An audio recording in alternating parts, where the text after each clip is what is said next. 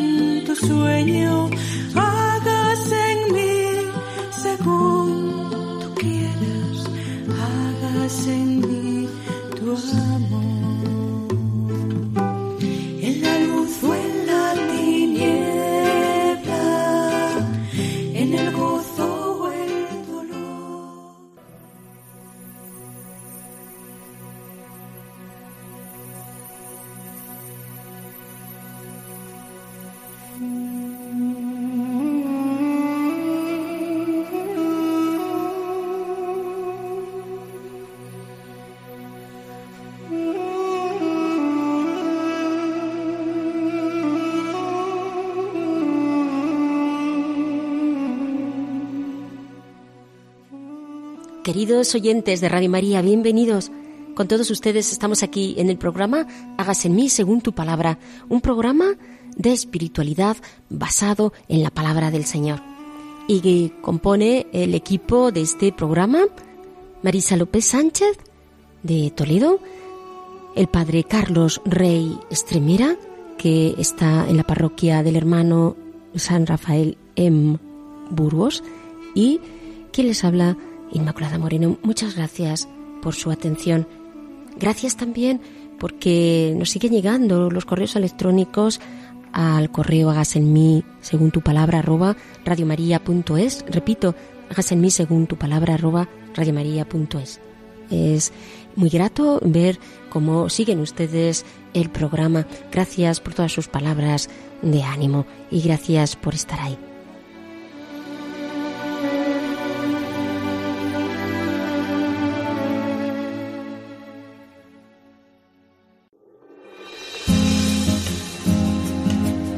Claves para leer la Biblia.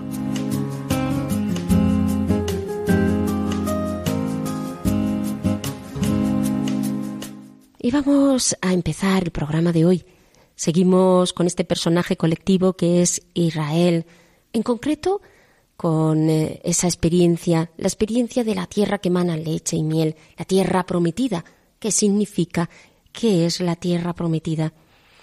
Pero antes, para responder a esta pregunta, recuerden que tienen que estar atentos a todo el programa. Y vamos a empezar con algunas de las claves para leer la Biblia. Y lo estamos haciendo con esas líneas a nivel histórico para entender más la historia del pueblo de Israel. Porque el Dios de Israel, el Dios vivo y verdadero, es el Dios que se compromete con el hombre, el Dios que se manifiesta en la historia. Y hoy vamos a ver esa etapa, quizá no muy conocida, que es eh, la de la helenización. ¿Qué significa esto? Bueno, después de los persas vinieron los griegos, Alejandro Magno. Alejandro era un personaje realmente eh, difícil y a la vez interesante, porque tenía pretensiones a nivel político y desde luego a nivel de expansión. Sabemos que su imperio entra en el Oriente Medio con una nueva visión del mundo, una nueva cultura y la civilización y la base de lo que significa la filosofía griega. Por eso es un periodo que se ha llamado helenismo. Por todo el Oriente se fundaron colonias griegas y también por la elegancia y la fuerza de la cultura griega y fue suplantando incluso al arameo como luego internacional. Y en muchas ciudades se dieron también de Israel y de, en este caso de Judea ordenamientos y estatutos griegos. Nacen los gimnasios los teatros las termas. Hay un proceso de helenización del pueblo judío que no fue uniforme. Fue más superficial en algunos países del imperio. Por ejemplo, en Mesopotamia fue más profundo en Asia Menor y en Egipto. Y, por supuesto, pues también en Israel se dio esta helenización.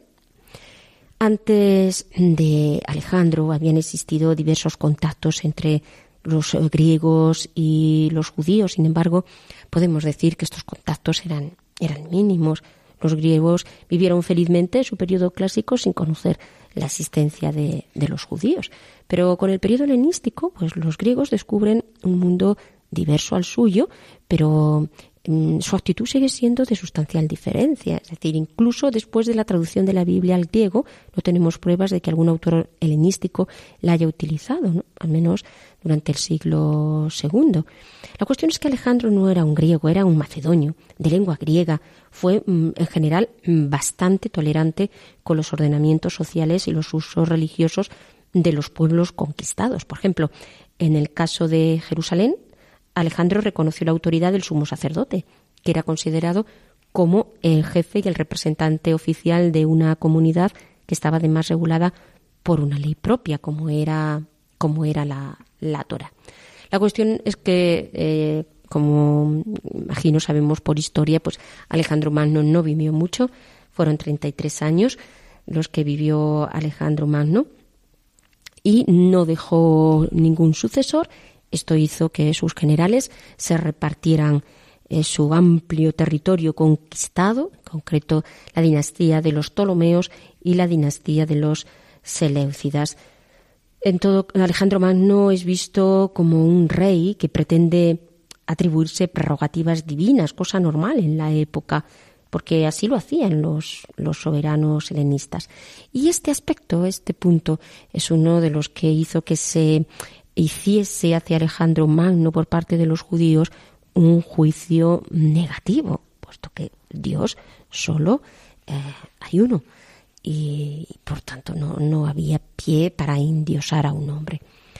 Los Ptolomeos fueron los primeros que continuaron en Judea la tarea de gobierno. El gobernador de Egipto, Ptolomeo, de la familia eh, de los Lágidas, después de muchas vicisitudes, consiguen el 312 ocupar Judea y Jerusalén.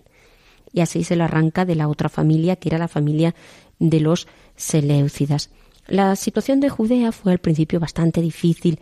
Toda Palestina había sido teatro de las guerras entre estas dinastías, Ptolomeos y Seleucidas, durante muchos años, además.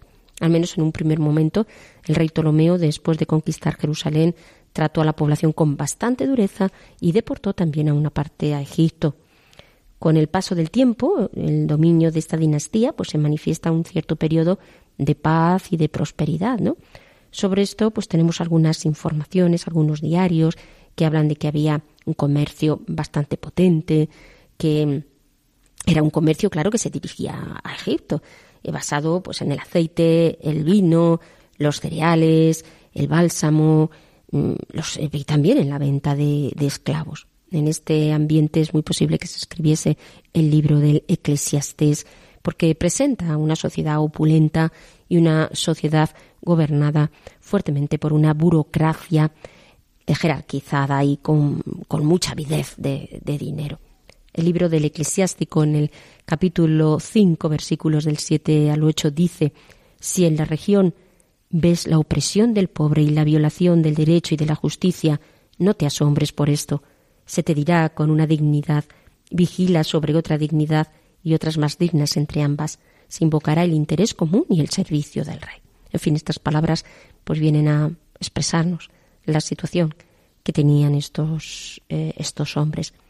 Además, las relaciones de los judíos con la monarquía pues debían de ser mm, buenas, ¿no? tanto en Judea como aquellos que permanecían en la diáspora, es decir, que permanecían en los países a los que habían ido por los diversos mm, destierros. Había también un sumo sacerdote y debía de gozar de una cierta autonomía. Sin embargo, Antíoco III, el rey que gobernó entre el 201 y el 200, en este caso de la familia de los Seleucidas, que eran los que gobernaban Siria, consigue arrancar a los Ptolomeos Palestina. Y si bien las relaciones con los judíos parece que fueron inicialmente buenas, sin embargo, la influencia de la cultura helenística se deja sentir de una manera cada vez más decidida Y esto hace que tropiece pues con los ambientes de los judíos más fieles que querían seguir con la, con la tradición. Eh, el cambio más importante de, este, de esta situación frente a los griegos fue la derrota ante Roma. Este fue el cambio radical de situación que viene también esta vez de un cambio de la situación política ocurrida en el lejano occidente. En el mismo año en el que el rey Antíoco III conquistaba Judea, pues Roma entra en guerra con Filipo V de Macedonia. En fin, todo esto acaba en, eh, en, la conquista de Pompeyo de, Judea. Eh, anteriormente, los sucesores de Antíoco III intentaron, sin embargo, hacer la situación de, de los israelitas mm, realmente dura. Saquearon los templos y entre ellos saquearon el templo de Jerusalén. Además, ellos sentían que aquello era un derecho, que el rey tenía que cubrir sus impuestos y sus necesidades y, era suyo lo que estaba en su reino. Por eso Antíoco IV, que se le puso el nombre de Epífanes, que significa el Dios revelado en griego, se le consideraba como un loco porque este, este rey hizo que la situación de los judíos cambiase de forma decisiva en el peor sentido de, la palabra. Por eso, en la literatura apocalíptica de este periodo es donde se ve como, como un verdadero enemigo Antíoco. Es el modelo de las potencias del mal. Lo vemos en el libro de Daniel, capítulo 7, en el versículo 25. Dice, el rey actuará a placer, se engreirá y se saltará por encima de todos los dioses y contra el dios de los dioses proferirá cosas inauditas, prosperará hasta que se haya colmado la cólera, porque lo que está decidido se cumplirá. Es el profeta Daniel, palabras del profeta Daniel. Además, mm, se da la compra del sumo sacerdote. Esto ya llega, por tanto, a unos límites donde se abre en Jerusalén un gimnasio al, estilo griego. Los jóvenes judíos son invitados a participar en los juegos griegos y, se propone además dar en Jerusalén el régimen de una polis al estilo griego. Esto, hubiera supuesto, y esto es lo que se pretendía, la abolición de la Torah. Y claro, pues muchos judíos eh, se rebelaron frente a esta, a esta situación. Hubo una verdadera persecución eh, con la época de Antíoco IV. Se dio saqueo del templo, puesto que este rey entra en Jerusalén, saquea el templo. Además, eh, ordena la construcción de un altar, un altar a Zeus, en el centro del templo. Prohíbe la práctica de la circuncisión, la celebración de las, de las fiestas judías y todo, lo, todo ello lo hace bajo pena de muerte. Ante todo, pues le movía a esto cuestiones políticas mm, para mm, crear uniformidad, también y sobre todo, como siempre, pues cuestiones económicas y pretendía, según su mentalidad, abolir las supersticiones judías y transmitir las costumbres de los griegos, que eh, pues eran estas costumbres mm, de una cultura, según así ellos lo sentían, alta. Hay un partido sin embargo, dentro de los judíos, que es, digamos, pro-helenista frente a otro que, mm, desde luego, rechaza esta forma de actuar. Es esta eh, helenización forzada de Antíoco IV, donde eh, el pueblo de Israel mm, se va a ir revelando para ser fieles a las tradiciones y ser fieles a Yahvé. Ven ahora, Santo Espíritu.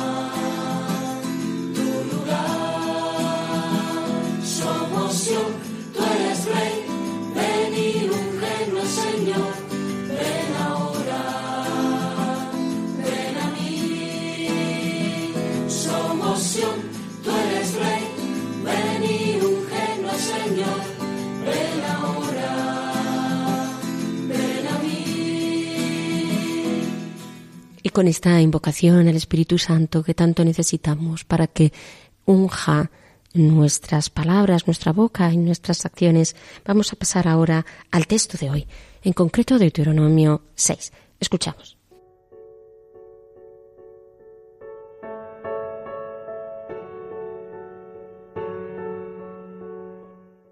Escucha Israel, el Señor nuestro Dios es el único Señor. Cuando el Señor tu Dios te haya conducido a la tierra que juró dar a tus padres, Abraham, Isaac y Jacob, y te haya entregado en propiedad las grandes y prósperas ciudades que tú no levantaste, las casas llenas de toda suerte de bienes que tú no llenaste, las cisternas que tú no excavaste, las viñas y olivares que tú no plantaste. Cuando hayas comido hasta saciarte, no te olvides del Señor que te sacó de Egipto, de la casa de la esclavitud. Teme al Señor tu Dios, sírvele a Él y jura en su nombre. No te vayas tras otros dioses, tras los dioses de las naciones que te rodean Guardad con, gran cuidado los mandamientos del Señor, vuestro Dios, los preceptos y las leyes que Él os da. Haz lo que es justo y bueno a los ojos del Señor, para que seas dichoso y entres a tomar posesión de la hermosa tierra que el Señor prometió con juramento a tus padres. Cuando eche delante de ti a todos tus enemigos, como Él lo ha dicho. Cuando un día tu hijo te pregunte, ¿qué son estos mandamientos, estas leyes y estos preceptos que nos han prescrito el Señor? Tú responderás a tu hijo, nosotros éramos esclavos del faraón en Egipto, y el Señor nos liberó con su mano poderosa. El Señor hizo ante nuestros ojos milagros y prodigios grandes y terribles contra Egipto, el faraón y toda su casa, y a nosotros nos sacó de allí para llevarnos a la tierra que había jurado dar a nuestros padres. Y el Señor nos ha ordenado poner en práctica todas estas leyes y temer al Señor nuestro Dios, para que seamos dichosos y vivamos como nos ha concedido hasta ahora. Esta será nuestra justicia, guardar y poner en práctica íntegramente estos mandamientos en presencia del Señor nuestro Dios, como Él nos lo ha ordenado. Esta será vuestra conducta con ellos, porque tú eres un pueblo consagrado al Señor, tu Dios. El Señor tu Dios te ha elegido para pueblo suyo entre todos los pueblos que hay sobre la tierra.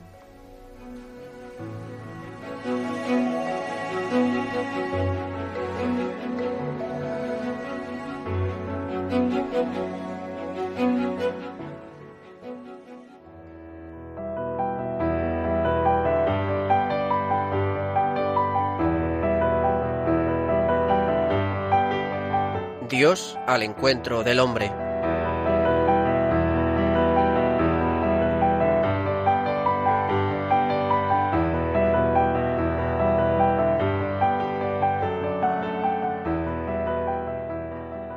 Queridos oyentes, pues a la luz de este texto, el padre Carlos Rey Estremira, que como ya saben es eh, sacerdote salesiano y que está en la parroquia del hermano Rafael en Burgos.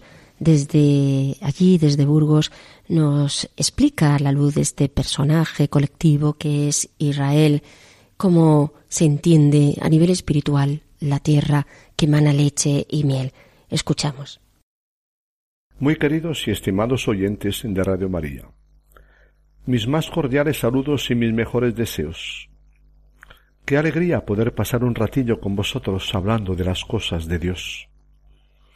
Concluimos hoy la serie de programas que hemos dedicado al nacimiento y primeros pasos del pueblo de Israel.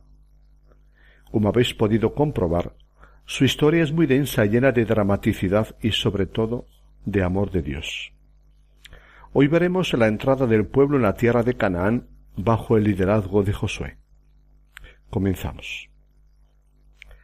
Algo decisivo le ha ocurrido a Israel en el desierto, se ha encontrado con Dios y consigo mismo. Ha hallado su identidad singular y ha adquirido la conciencia de formar un pueblo con otros. Pero el desierto no es su lugar. Sigue, su itinerancia. Debe aún recorrer largas etapas de desierto con sus penalidades y se revela. El corazón humano se resiente, se resiste y duda una y otra vez de todo y de todos, de sí mismo, de Dios y de sus mediadores, en este caso de Moisés. Llegar en la vida a las metas deseadas cuesta tiempo, conlleva desgaste y cansancio, genera malestar y crisis. ¿Cómo trastorna el ser humano su sentir y su pensar en las pruebas de la vida? La crisis del pueblo pone en crisis al mismo Moisés que se queja a Dios. Con todo, aunque sea por caminos tortuosos, logra introducirlos en Canaán, tierra que simboliza el destino pensado por él para los humanos. Justo en el umbral, Moisés dirige su discurso final en forma de testamento y recordatorio para el pueblo que ha de pasar a vivir un nuevo capítulo en su existencia y muere sin llegar a la meta. Muerto Moisés, la Biblia presenta a Josué como el nuevo elegido de Yahvé para proseguir y llevar a término la empresa iniciada por Yahvé con Israel. Los humanos necesitamos mediadores y mediaciones para llegar a nuestras metas personales o colectivas. En la vida los tenemos, buscados o no. Son un regalo que se nos da. En la historia de los pueblos siempre ha habido hombres y mujeres providenciales que no sabes cómo han surgido, pero que han hecho una obra decisiva a su favor. Personajes clave para el futuro, cuya existencia agradeces. La Biblia, escrita desde la fe, lo dice sin dudarlo. Los mediadores son don de Dios que vela por los humanos y los conduce a su meta mediante otros humanos convertidos en instrumentos suyos. Al igual que Moisés, tampoco Josué es un héroe nacional, ni un líder capaz de movilizar las masas populares y llevar a cabo una epopeya de conquista. Según el libro de Josué, es Yahvé una vez más el verdadero protagonista de esta historia. A él le debe el pueblo de Israel tanto la liberación de Egipto como la entrada y toma de posesión de Canaán. Josué actúa por llamada de Yahvé y, y movido por su espíritu. Es mero mediador suyo, como antes Moisés. Su mismo nombre, Josué, que significa Dios salva, expresa precisamente la tesis del libro. Yahvé se ha puesto a favor y al frente de su pueblo para conducirlo mediante su líder carismático a la tierra prometida. A su paso, no hay enemigos ni obstáculos que se le resistan. Las aguas del río Jordán detienen milagrosamente su curso para permitir el paso del pueblo, como años antes el mar de las cañas. Las murallas de Jericó se derrumban al solo sonido de las trompetas. El sol se detiene a la orden de Josué y el granizo desbarata al enemigo. Todo ejército adversario es batido y todo el país de Canaán es conquistado en tres arrolladoras campañas. Luego, José reparte la tierra conquistada entre las tribus de Israel. Cada israelita debe recibir su pedazo de tierra, su heredad, una sabia y justa medida socioeconómica de tenor igualitarista, para que cada israelita pueda vivir su existencia en autonomía sin sometimiento a nadie. Una vez más, el lenguaje de milagro y de teofanías con rasgos épicos en los capítulos en Josué capítulos 1 a 12, como en Éxodo capítulos 7 a 14. Se mezclan lo grandioso y lo maravilloso, lo divino y lo humano, el coraje de los hombres y las fuerzas de la naturaleza. La toma de posesión de la tierra mirada desde el futuro adquiría tal significación existencial para los israelitas que usaron el lenguaje inevitable de la exageración, escenificación y dramatización. Interesaba algo más que la verdad histórica. el lenguaje empleado por todo pueblo para rememorar sus orígenes, ensalzar a sus héroes, presentar los acontecimientos fundacionales de su historia. En el caso de Israel, para atribuir la posesión de la tierra al amor y al poder desplegados por Dios mediante Josué. Cuando Dios se pone a favor del ser humano, es más fuerte que el poderoso faraón, que los ejércitos, que las aguas del mar, que las murallas y ejércitos. Josué es un libro para consolidar la fe de los israelitas en su Dios Salvador. El libro de Josué va repitiendo su tesis. Yahvé dio a los, a los israelitas toda la tierra que había jurado dar a sus padres. No falló una sola de sus promesas. Todo se había cumplido. Por fin, tras siglos de itinerancia, esclavitud y existencia insegura, se realizan los sueños de los antepasados. No son ya minúsculos clanes de seres humanos desarraigados, sin tierra ni seguridad. Por caminos lentos e insospechados, Abraham, el lejano antepasado sin hijos y sin tierra, prototipo de todos los buscadores de futuro, ha llegado a ser el pueblo numeroso habitado, habitando una tierra que mana leche y miel. Yahvé se la ha dado en heredad con su abundancia de bienes. Esta espléndida tierra es para los israelitas el regalo de un Dios de amor a los desheredados del mundo, el descanso para gentes desarrapadas que durante siglos buscaban un lugar de asentamiento. Gracias al trabajo del ser humano da cosechas, dones de la tierra y dones de Dios al mismo tiempo. Israel se sentía agradecido a su Dios tanto por haber llegado a ser pueblo como por poseer una tierra para cultivarla y recoger sus frutos para su bienestar. Dios había cumplido la doble promesa hecha a sus antepasados, sus dos máximos sueños. Gracias a su Dios en Yahvé, podía vivir su existencia disfrutando de los generosos productos de una tierra. Por fin podían vivir una existencia en libertad y en abundancia, lejos de la opresión egipcia y de la precariedad de sus antepasados. El libro de Josué termina con un capítulo de gran significación, el 24.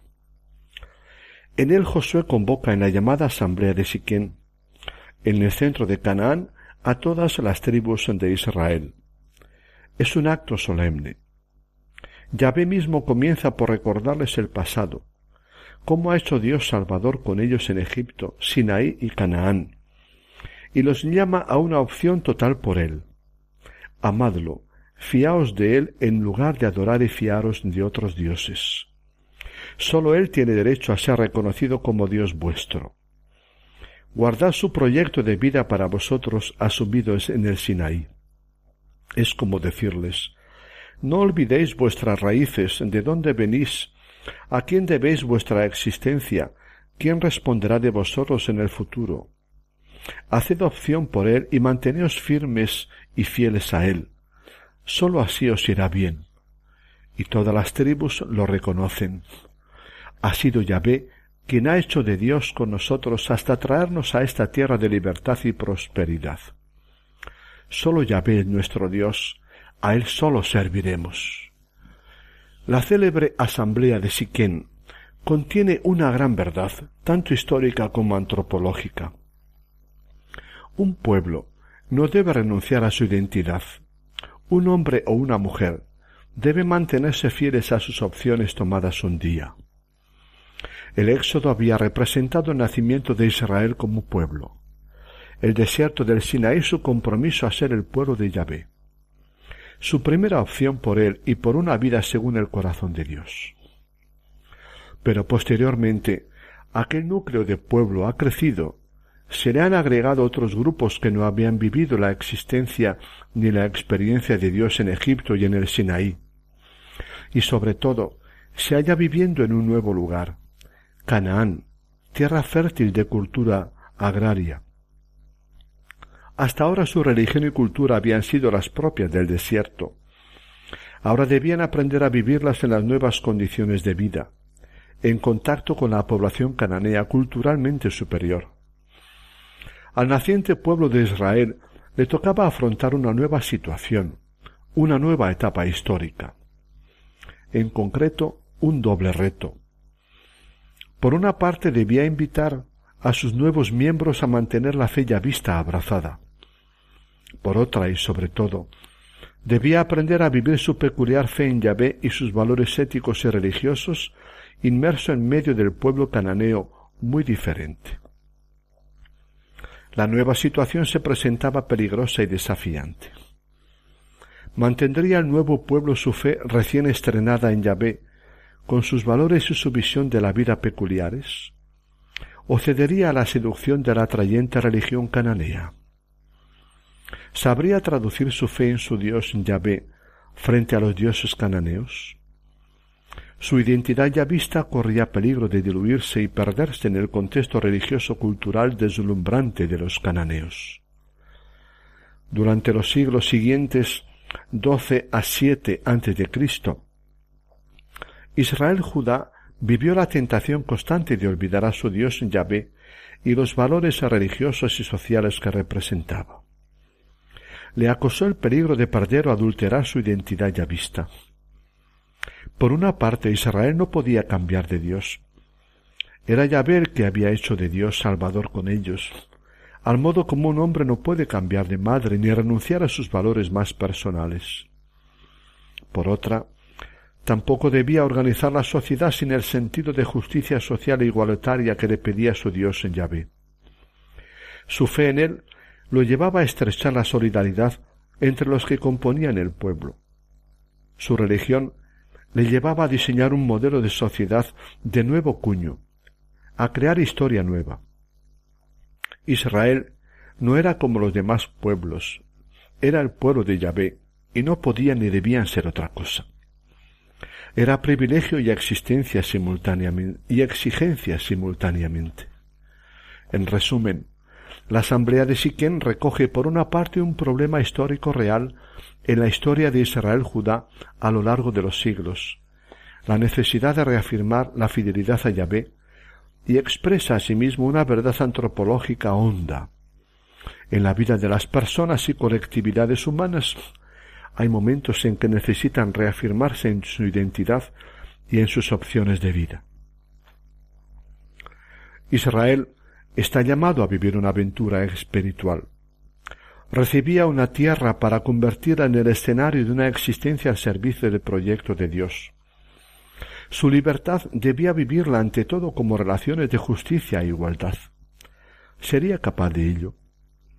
¿Lograría vivir su propia historia como historia de bendición para sí y para los demás pueblos? ¿Organizaría su país como escuela de aprendizaje de relaciones justas entre los seres humanos, taller de paz y de reconciliación. Conseguiría constituirse como un pueblo nuevo, modelo para otros pueblos, testigo de Dios y cumplidor de sus planes de justicia para con la humanidad entera. Esa era la tarea histórica para la cual Dios lo había elegido, liberado de Egipto y establecido en la tierra. Ser amado, recibir la libertad y una tierra donde vivirla como libertad responsable, tener una misión en la existencia. Todo ello venía a ser un don de Dios y un auténtico reto para Israel. Y un reto para el mismo Dios. No fracasaría al haber elegido y destinado a este Israel, insignificante por una parte, reticente y rebelde por otra para esta misión. Josué tiene sus temores al respecto, como los había tenido Moisés. Israel necesitará un largo aprendizaje por una parte, mucha paciencia y pedagogía por parte de Dios por otra. Israel, joven aún, puede echar a andar por la historia. La historia de las etapas del desierto no había sido limpia. Los libros que vienen a continuación nos muestran una historia con muchas sombras.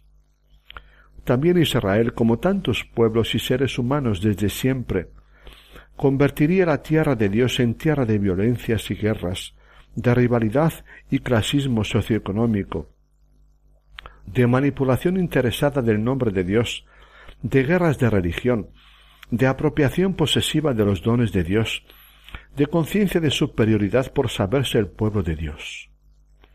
Con todo, Dios seguirá fiel a su proyecto de conseguir un pueblo diferente entre los pueblos. Dios soñaba una humanidad nueva y comenzaba por intentar conseguirlo con una parcela de la misma, con una materia prima que se resistía a ser un pueblo de nueva hechura y andadura. No podía fracasar en su empeño. Dios trabaja a largo plazo, por querer contar el ser humano mismo, por querer contar con el ser humano mismo y sus ritmos. El recién construido Israel estaba muy lejos de ser el pueblo de Dios, poco más que el nombre. Trabajo de siglos y milenios le iba a costar a Dios ir modelándolo para que se aproximase a la altura de su sueño. Quedaba abierto el futuro con todos sus interrogantes. Concluimos aquí, queridos radioyentes, en nuestro programa y también la serie de cuatro programas que hemos dedicado al pueblo de Israel. Como veis, Dios mira a largo plazo y tiene para nosotros planes de felicidad eterna.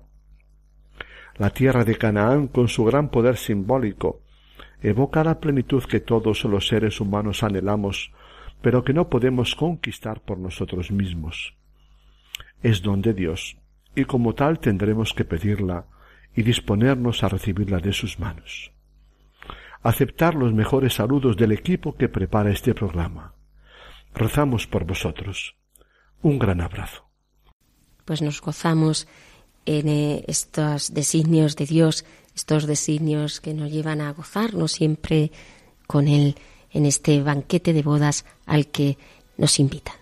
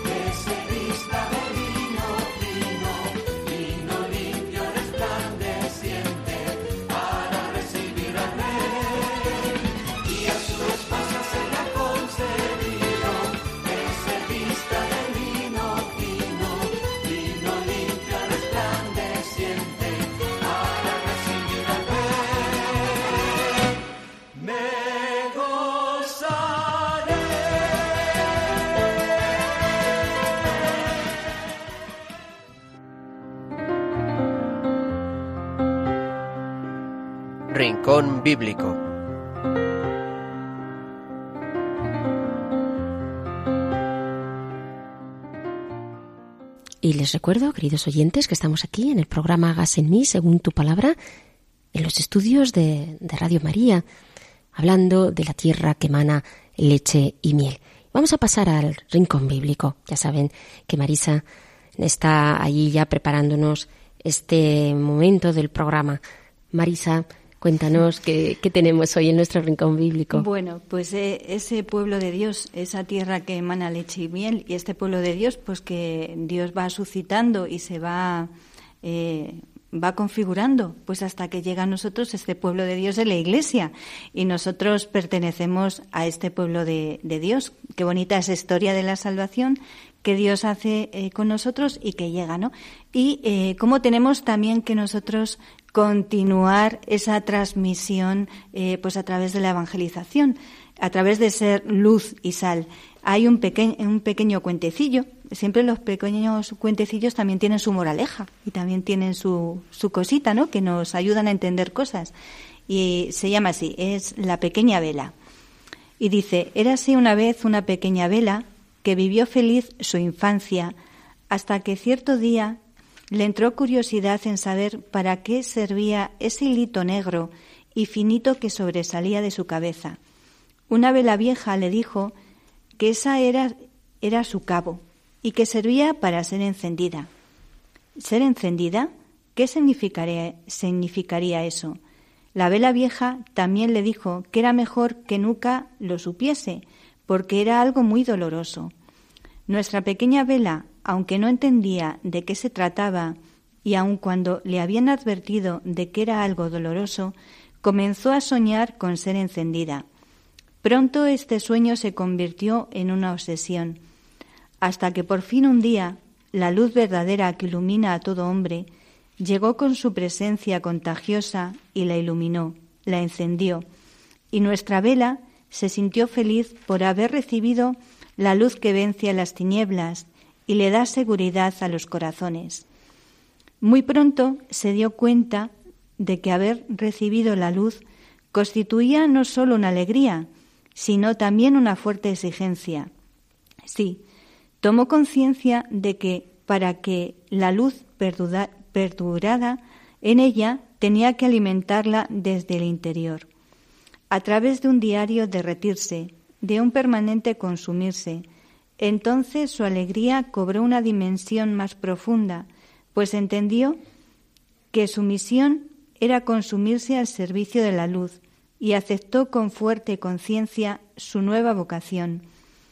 A veces pensaba que hubiera sido mejor, más cómodo, no haber recibido la luz, pues en vez de un diario derretirse, Su vida hubiera sido un estar ahí, tranquilamente.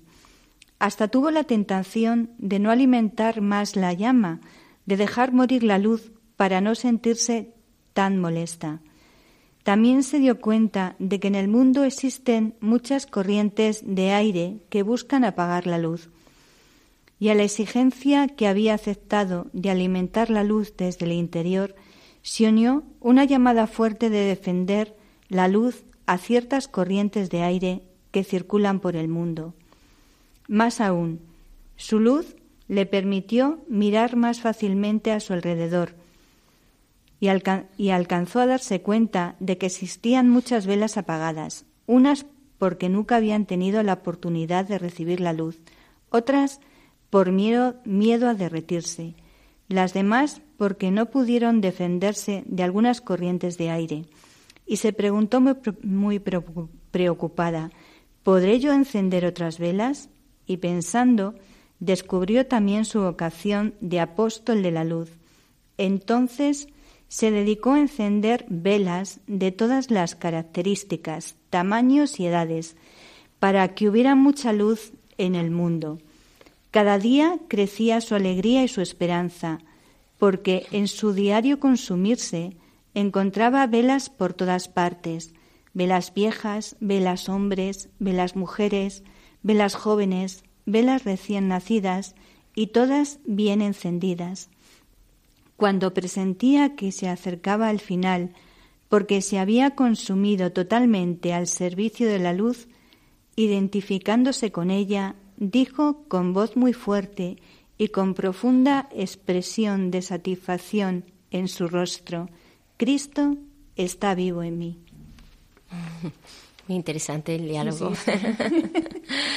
Sí, ahí es también bonito ver eso, ¿no? Con la identificación que haces entre la iglesia y, la y la tierra prometida, porque luego resulta que la tierra que emanaba leche y miel, pues bueno, la miel y la leche que emanaba no era tanta, ¿no? Y también en la iglesia pues vemos efectivamente que también tiene pues sus, sus fallos y sus mm. cosas positivas y eh, quiero decir como personas, claro, que ahí está el mm. Espíritu sosteniéndola. Y como, como quizá yo creo que una de las de, la, de las alegrías más grandes, son muchas las que te da estar en la iglesia, pero una de las grandes alegrías es sentir la comunidad también que te empuja a llevar a Cristo y la comunidad que te empuja a evangelizar. Esa es una de. Porque la luz, efectivamente, cuando es solo de uno, no es una luz que ilumina mucho.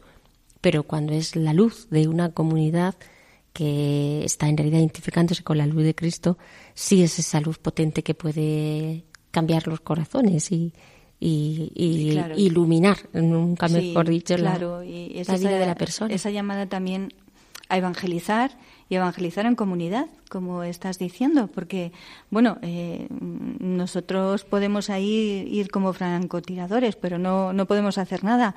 Mientras que si vamos desde esa comunidad que es la iglesia, esa comunidad que son también los hermanos, eh, pues anunciar a Jesucristo, a ser luz, realmente a poder encender eh, otras velas, como decía el cuentecillo, eh, y derretirnos nosotros en ese servicio de dar luz a los demás, pues como la dio Jesucristo, dando la vida y consumiéndose mm, por la extensión del reino de Dios pues eso es también lo que hacía eh, em, un poco la vela, derretirse y identificarse con Jesucristo y realmente dice Cristo vivo en mí, ¿no? Es, esa luz y no acomodarnos, porque también decía hay otras tentaciones como es la comodidad, hay otras corrientes que intentan apagar esta luz eh, que nos da que nos da Jesús y, bueno, pues también hay esas tentaciones eh, donde nos movemos y también hay esas tentaciones en, en nuestra vida. Mm, miedos, comodidades,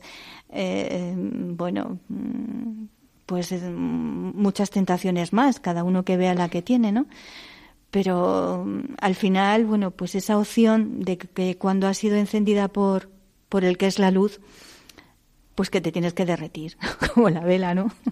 En esta sociedad ¿no? que, vivimos y, en realidad solamente decir pues que, eres luz en Cristo, porque, bueno, pues lo somos de una manera o de otra, ¿no? Yo creo que eso ya, ya rechina. Sí. Ya rechina porque dice, pues bueno, a ver, ¿qué luz necesito yo? Si yo no necesito nada, que, que luz ni que nada. Eh, porque ni siquiera como se ha perdido pues eh, lo que son los cimientos de, de las cosas y de, y de donde realmente se basa la persona esta destrucción de la persona hace que se genere tal soberbia que se genera también un rechazo hasta, hasta el mismo testimonio cristiano, ¿no? Y ese testimonio lo que lo que se pretende hacer es acallarlo, es decir, que no, que no brille y que si brilla nadie se entere. Eh, y en última instancia, pues la actitud agresiva de quitar al que brilla, que es también eh, otra de, Sí. de las opciones que está. Pero esta sociedad, pues más bien tiende a callar, a privatizar, a arrinconar, a impedir que todo salga, digamos, a esta de esfera de lo público, para, porque esa esfera de lo público tiene otros valores y dejar un poco, dejar arrinconados a, a aquellos encerrados en sí mismos, ¿no? Y yo creo que aquí está el peligro de, de nuestra, de nuestro testimonio, como para ser luz, cuando Sí. el impulso pues estar en, en, en serlo, porque creo que no podemos ser otra cosa si realmente en sí llevamos la luz de- del Señor. Y es verdad que hay una gran dignidad y luminosidad en aquellos que predican con valentía, no digo con su testimonio de vida, sea cual sea su profesión, esta, esta luz de, de Cristo. Entonces yo creo que, que debemos de trabajar mucho porque no apaguen esta luz, no nos apaguen. no nos apaguen esos esos vientos que a veces eh, pues eso apagan la luz de Cristo apagan esa vela pero eh, realmente esa luz cuánto bien hace en medio de las tinieblas que hay aunque muchas veces eh, se piense o pensemos que pues que, que no que no pinta nada no Entonces, hay un- una pequeña vela en medio de tanta tiniebla pero cómo podemos ser eh, faros para mm, tantas personas que a veces, eh, bueno, pues eh, no encuentran o no saben, ¿no? Y, y bueno, ese, ese estar, ese estar como cuando están las velas, las velas están encendidas y ¿qué hacen? Pues eh, están ahí, están dando luz, ¿no? Y, y están pues brillando y están enfocando, brillando no con brillo humano ni con brilla, pero eh, eh, sí, sí siendo esa luz para, para que se pueda ver, ¿no? Y, y no tienen que hacer nada más. Lo demás, pues que lo haga, que lo haga el Señor, pero lo bueno es mantener esa luz encendida, ¿no? Hasta que se derrita. Esa es la función que tiene, no, no hay mucha más función, pero qué importante es la función. Mantener esa, esa presencia, Sí, ¿verdad? sí, sí. Mantener esa presencia. Pues ahora vamos a pedir también al Señor, queridos oyentes, que, que no se apague la vela que, que hay en ti. No dejes que esa luz, que es la luz de Cristo, se apague. Se lo vamos a pedir al Señor a través del el Salmo 18, porque el Señor siempre nos auxilia en medio del peligro. Yo te amo, Señor, tú eres mi fortaleza, Señor, mi roca, mi alcázar, mi libertador. Dios mío, peña mía, refugio mío, escudo mío, mi fuerza salvadora, mi baluarte.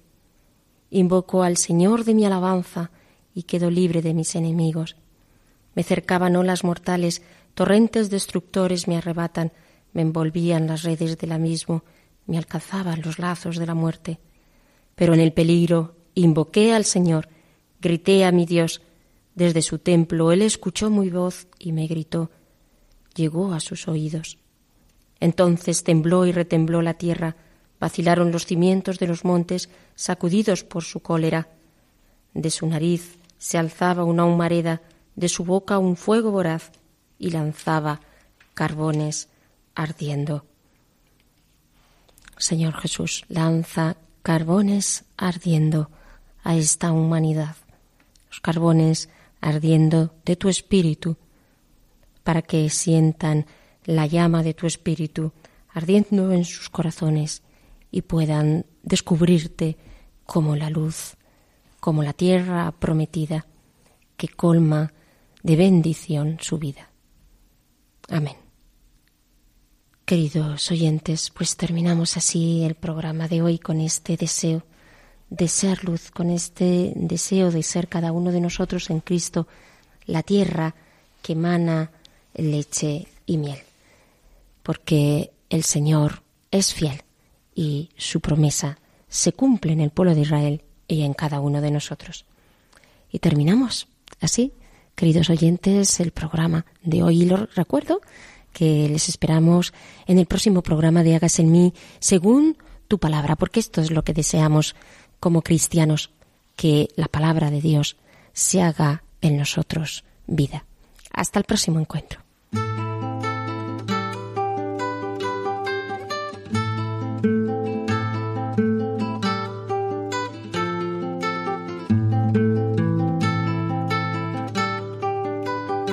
Han escuchado Hágase en mí según tu palabra, con Inmaculada Moreno.